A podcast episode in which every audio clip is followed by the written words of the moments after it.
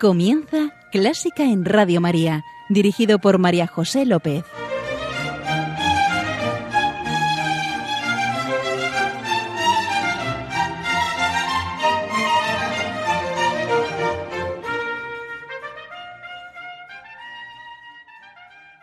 Bienvenidísimos a Clásica en Radio María, la música divina.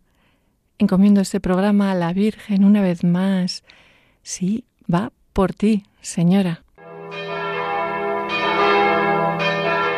Hoy en nuestra oración contemplaremos el primer misterio gozoso, la Anunciación.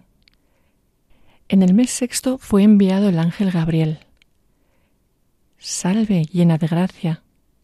Ella se turbó. No temas, María, porque has hallado gracia delante de Dios, y concebirás en tu seno y darás a luz un hijo a quien pondrás por nombre Jesús. ¿Cómo podrá ser esto? El Espíritu Santo vendrá sobre ti. He aquí la esclava del Señor, hagas en mí según tu palabra.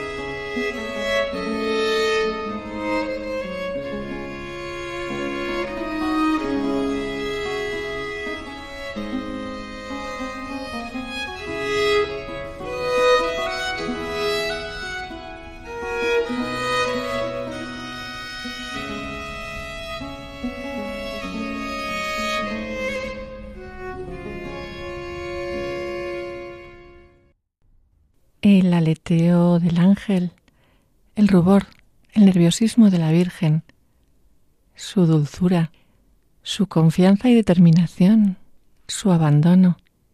Todo está ahí, ¿verdad?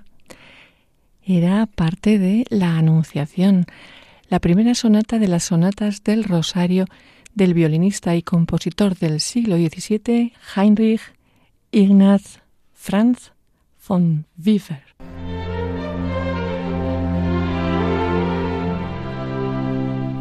Y aquí estamos con nuestro invitado de hoy, Borja Coello de Portugal. Hola Borja. Hola María José. Muchísimas gracias por venir aquí y por ser tan generoso. Muchas gracias a ti por haberme invitado. Me hace muchísima ilusión. Borja es empresario, está casado, es padre de dos hijos y es amante de la música. Sí, me encanta la música. Y Borja, si yo te digo o te pregunto música y Dios, ¿te inspira algo? Pues eh, mucha música y muchas piezas de música me inspiran completamente a Dios, ¿no? Me, tocan el alma. Y de hecho las piezas que, que, he elegido para hoy me han tocado el alma en algún momento, ¿no? Y espero que a la audiencia les guste. Borja, eres el, un gran exponente entonces del argumento de este programa. La música te emociona, te eleva, te lleva a Dios. ¿Y con qué pieza nos vas a encaminar? Pues la primera pieza que he traído es eh, una pieza del gran Johann Sebastian Bach, una sonatina de una cantata que se llama Gottes Zeit ist die allerbeste Zeit. Sabes alemán, ¿eh? Un poco, un poco. Y bueno, pues la traducción es que el tiempo de Dios es el mejor momento. Esta pieza también se conoce como Actus Tragicus. ¿Tú crees que eso lo puso Bach? No, no, no, yo creo que no. Yo creo que, que Bach tenía una idea de este mundo como un paso previo ¿no? al cielo. ¿no? Esta pieza no se sabe muy bien cuándo se compuso, pero lo que sí que está claro es que era la música para, para un funeral. Sí, y ya verás, querido oyente, mm, la sonatina es, un pequeño exponente, porque es solo el inicio, pero ahí ya, está esa serenidad, paz, un deseo de, traspasar el límite de lo terreno. Alguien ha dicho que toda la pieza, porque la, la, letra es preciosa y si tienes ocasión escúchala, que es una lección musical de teología cristiana, de consuelo y serenidad. Absolutamente.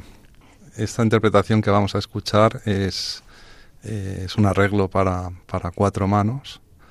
Que, bueno, en orígenes son flautas, me parece. Sí, efectivamente. Pero bueno, creo que, que es más sentida en piano, o por lo menos a mí es que en piano me gusta más. A ver, ¿qué nos inspira? A ver.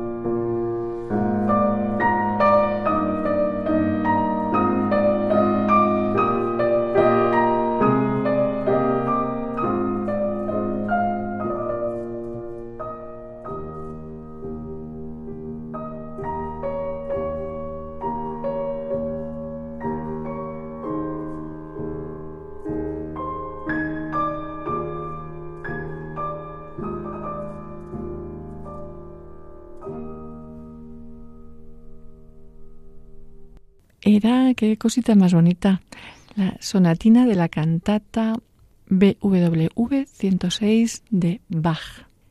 Ahora damos paso a una pieza de Ludwig van Beethoven, es el trío del archiduque. Esta versión que vamos a escuchar la interpreta al piano eh, Daniel Barenboim, por el cual tengo un afecto especial, pues eh, llevo trabajando en Berlín 18 años y me lo he cruzado muchísimas veces. Eh, como él vive, vive en Berlín. Él vive en Berlín.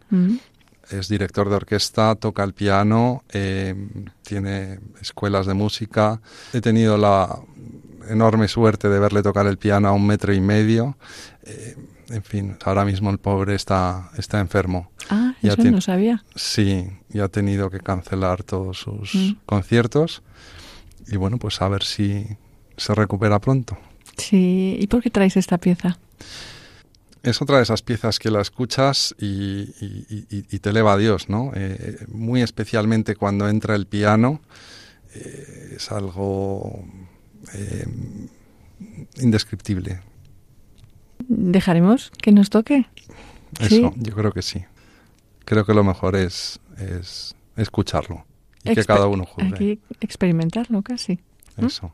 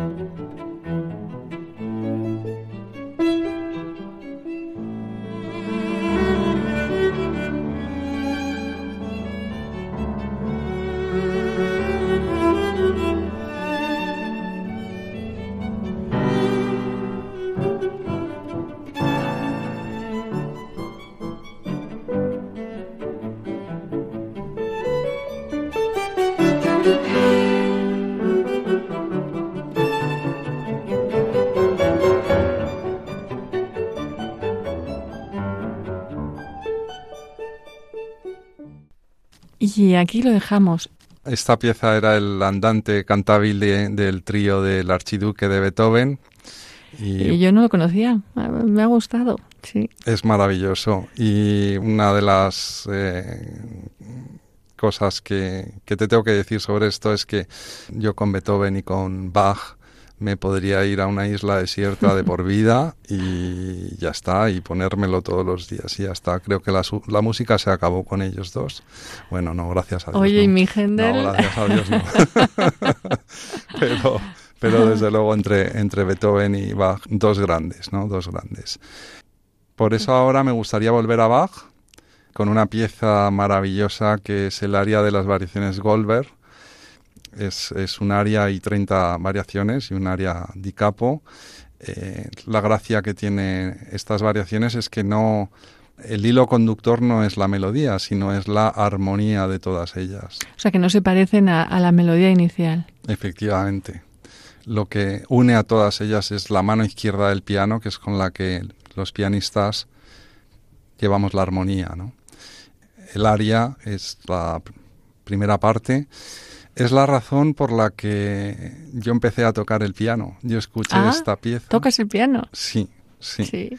sí. Yo escuché esta pieza y me emocionó tanto que, que pensé que algún día me encantaría tocarla. Eh, hace cuatro años eh, me puse con ello. bien.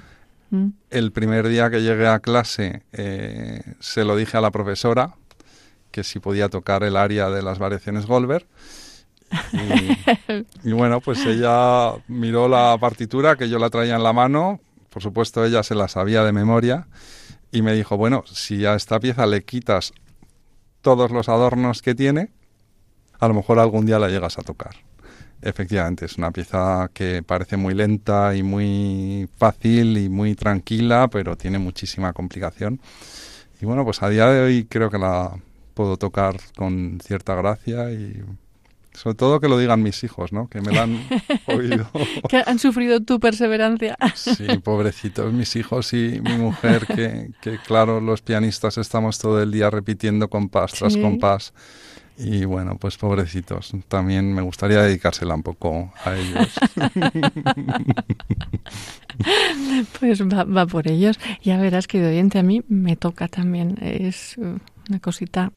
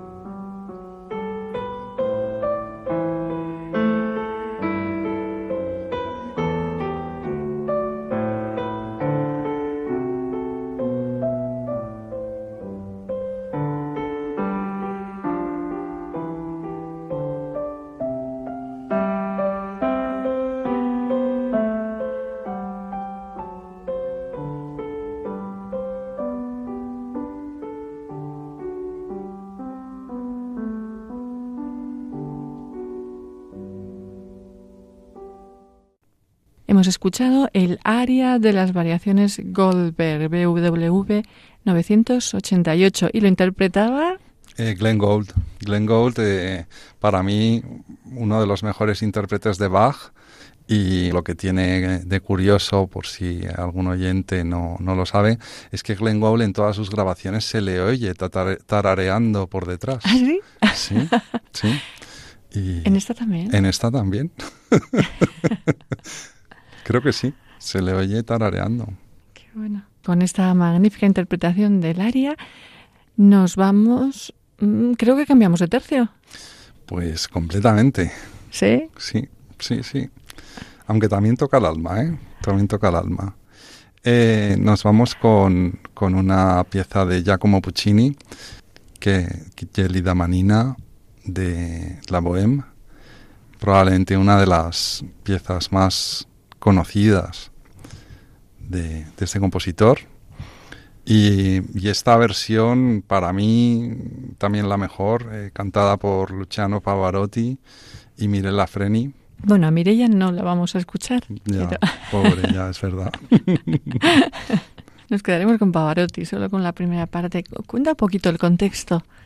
El contexto, eh, bueno, es la historia, es una historia de amor, ¿no? Y, esta es la, la, parte en la que los dos se, se han conocido y, él cantando le cuenta cómo es él, ¿no?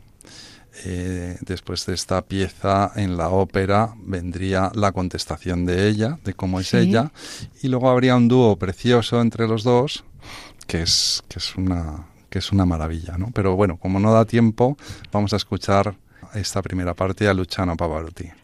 Sí, y, notaréis tres partes. Una primera en la que de forma tierna, qué gélida manina, qué manita helada, si me dejas calentar. Luego, ¿quién son? ¿Quién soy? Soy un poeta. En la que ahí el tono es diferente, más atrevido, y le cuenta que vive en la pobreza sin preocupaciones, sus esperanzas, sus sueños, y luego la parte más romántica, más apasionada, en la que le dice que le ha robado el corazón y le pregunta por su vida. Esta es una parte de la, de la ópera muy graciosa en la que eh, Mimi entra en el apartamento buscando su llave y él se da cuenta de, que la quiere, de que, de que viene buscando su llave y se la mete en el bolsillo ¿eh? para que de alguna manera se, se choquen las manos, ¿no? Y ahí, sí, es graciosa esta ópera. Es preciosa, la verdad. ¿Mueren? No. Ah, sí, perdón. ¿Qué comentar Pero más tarde. Digo, no en ese momento, no, más tarde. Bueno, nos quedaremos en esta escena. Sí. Lo contemplamos.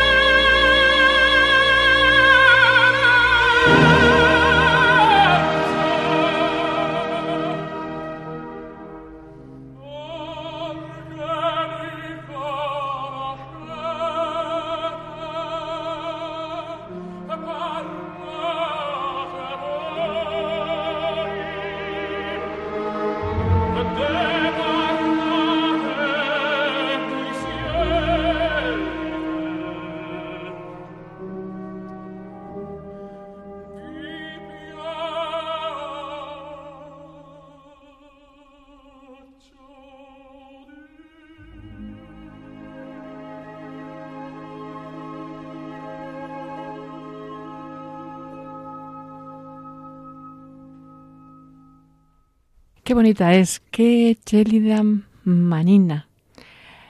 Eh, de la Bohème de Puccini. De la ópera, querido oyente, ¿a dónde crees que nos puede llevar Borja? ¿Mm? Pues yo creo Empieza por B. pues yo creo que no hay duda, ¿no? Nos vamos al ballet, ¿no? Al ballet de Tchaikovsky, ¿no? Y en concreto al, al Cascanueces, al Pas du Deux, a la entrada del Pas du Deux que eh, dentro de lo que es eh, el ballet del cascanueces, pues es una parte un poco melancólica y triste. Mm, se dice que, se inspiró en, bueno, que, se acababa de morir su hermana mm. hacía poco y que bueno, que era fue una especie de homenaje, ¿no? hacia su hermana. Otra de las gracias que tiene esta pieza es que en un momento dado a Tchaikovsky le preguntaron si era capaz de componer una melodía utilizando mm, las ocho notas eh, de una octava de manera consecutiva. Y bueno, pues él contestó preguntando si las tenía que utilizar de una manera ascendente o descendente. Le contestaron que, que lo podía hacer como él quisiera y efectivamente en esta pieza la melodía, la parte principal eh, es claramente eh, ocho notas descendentes de una misma octava. Y, es una melodía preciosa, preciosa.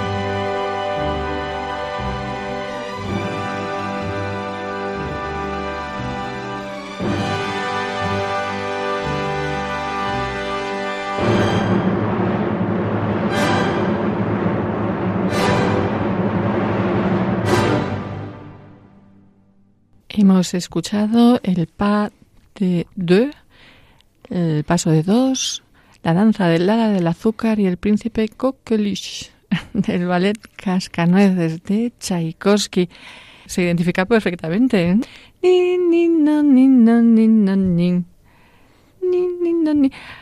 Curioso, sí. Muy bonito, sí. Sí. Sí, evidentemente no utiliza las mismas notas, pero sí, que es una escala descendente de una misma octava. Muy chulo.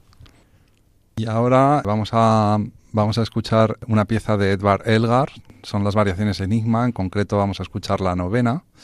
Estas variaciones las compuso Edvard Elgar eh, en un momento dado estaba en su casa en verano, estaba improvisando con el piano y su mujer le dijo, a ver, ¿puedes repetir eso que has tocado? No solamente lo repitió, sino que hizo unas variaciones sobre el mismo tema. ¿no? A Elgar le, le encantaban los acertijos y decidió ponerle un nombre a cada una de las variaciones, eh, un nombre de, uno de sus amigos, ¿no? Y les invitó a todos a su casa para que eh, lo escucharan y trataran de adivinar cuál era la de cada uno.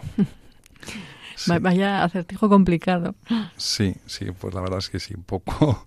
Esta se llama Nimrod por un personaje bíblico que, que era cazador y la compuso para su amigo Jagger, que Jagger en alemán es, cazador. Eh, lo que es a mí me resulta muy curioso de esta pieza es que en un momento dado en que Edvard Elgar estaba un poco deprimido, eh, pues tuvo una conversación con su amigo Jagger, el cual le, vino a, decir que un grande como Beethoven, que fíjate que altibajos había tenido a lo largo de su vida, y a pesar de eso, había compuesto cosas maravillosas. Y bueno, pues mientras que salía de la habitación empezó a tararear la, la sonata de la patética. Y bueno, pues Edvard Elgar nos regala en esta pieza los cuatro primeros compases son los mismos que los de la patética de, de Beethoven. Así que volvemos a Beethoven. Efectivamente. Todo es Beethoven y todo es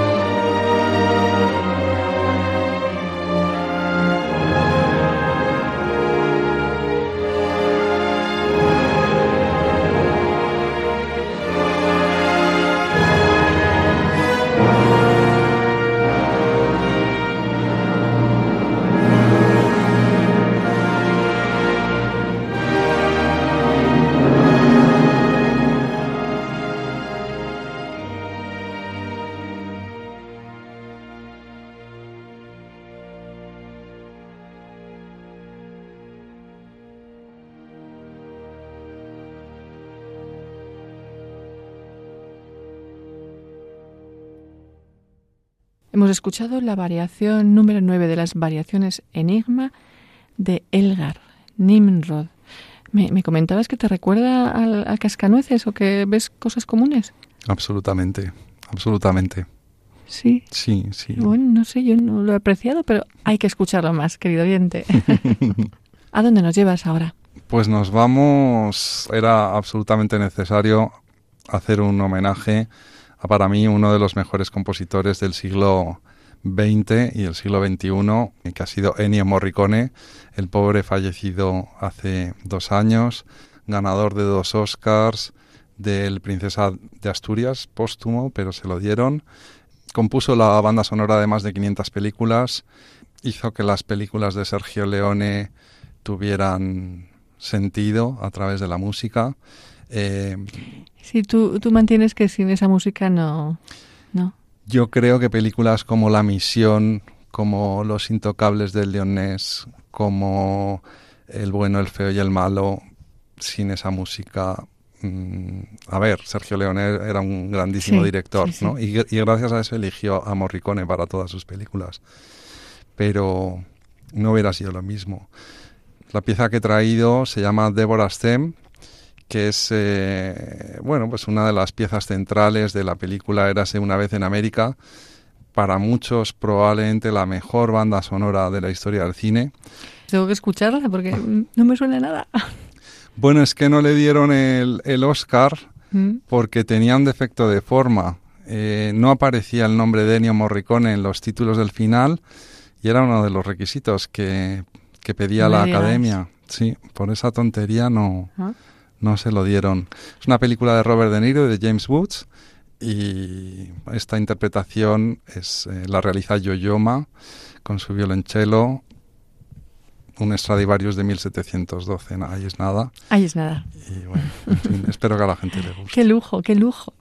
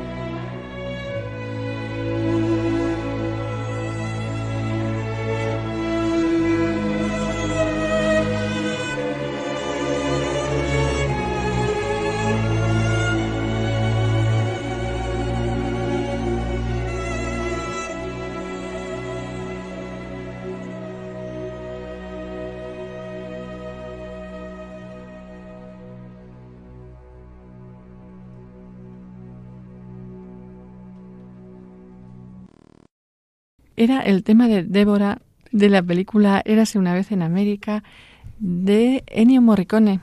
Fíjate, Borja, que nos has traído una selección. A, ver, ¿a ti qué te parece, querido oyente? Si tienes esa misma percepción que tengo yo, eh, en la que todas estas piezas son, a mí me suenan algo parecidas, porque son serenas, eh, un cierto tinte heroico, alguna de ellas, o de himno, y claro, si estoy pensando en himno, son las piezas que a ti te llegan al alma. Y si, si eso a mí me trae a la mente himno, pues no sé, mucha casualidad.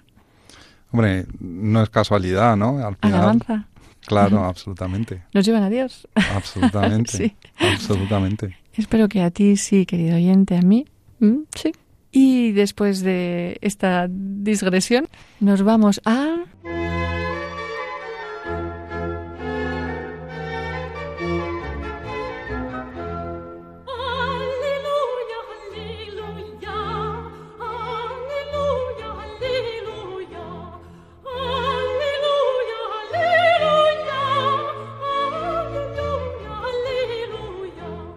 Gaudísimo. Dios es alegría. Y Borja nos trae una pieza alegre. Creo. Sí, sí, yo creo que sí. Yo creo que de las piezas más alegres que hay en la historia de la música son las cuatro estaciones de Vivaldi. Especialmente, eh, especialmente la primavera. Sí, pero tiene truco. Pero esto tiene truco, sí, porque yo creo que que Vivaldi, pobrecito, lo hemos escuchado tanto, ¿no? Que, había, que, había que hacer una pequeña variación. a, ver. que no, no pretendo decir que algo es mejor que lo otro, pero que, ah. que es curioso escuchar esta variación. En concreto es una variación de Max Richter, que es un... Que es muy atrevido. Bueno, compositor de nuestra época, es una persona muy atrevida, es una persona muy joven, muy, muy joven todavía. Eh, ha hecho teatro, ha hecho ópera, ha hecho cine, eh, bueno, produce sus, sus propias eh, composiciones. Y, y en esta pieza no vamos a escuchar más de un 25% de, de las notas del original Vivaldi, pero nos va a recordar constantemente a que está ahí. Y ahí, para mí, lo que hay es una eh, lucha entre, entre, entre los dos, ¿no? entre Richter y, Vivaldi.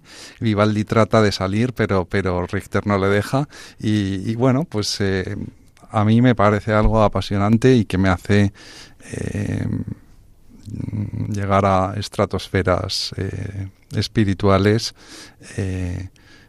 indescriptibles. Bueno, a ver quién gana. Allá va.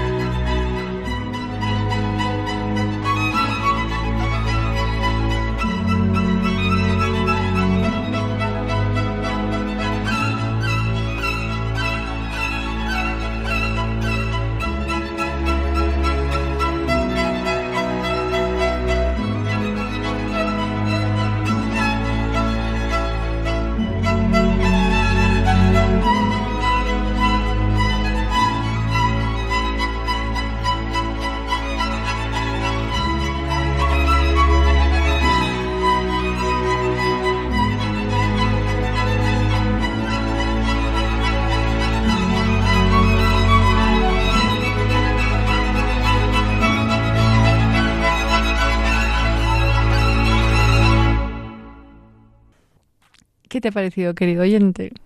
Curioso. Con esta pieza nos vamos.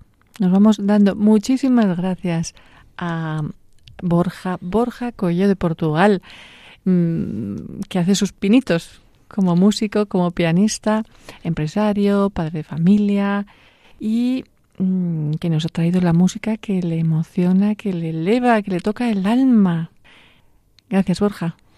Muchas gracias a ti, María José, por haberme invitado. Y bueno, espero que a la gente, a mi familia, a mis amigos que lo escuchen, les haya gustado esto. y alguno más, esperemos. Y alguno más. gracias, señor. Gracias, señora.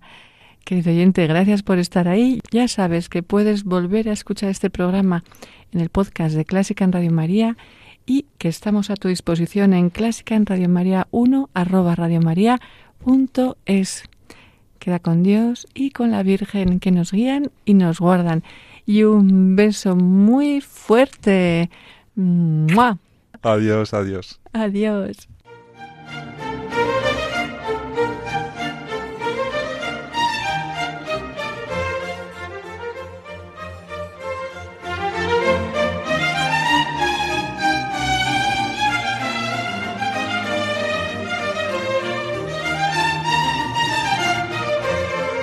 Han escuchado Clásica en Radio María, un programa dirigido por María José López.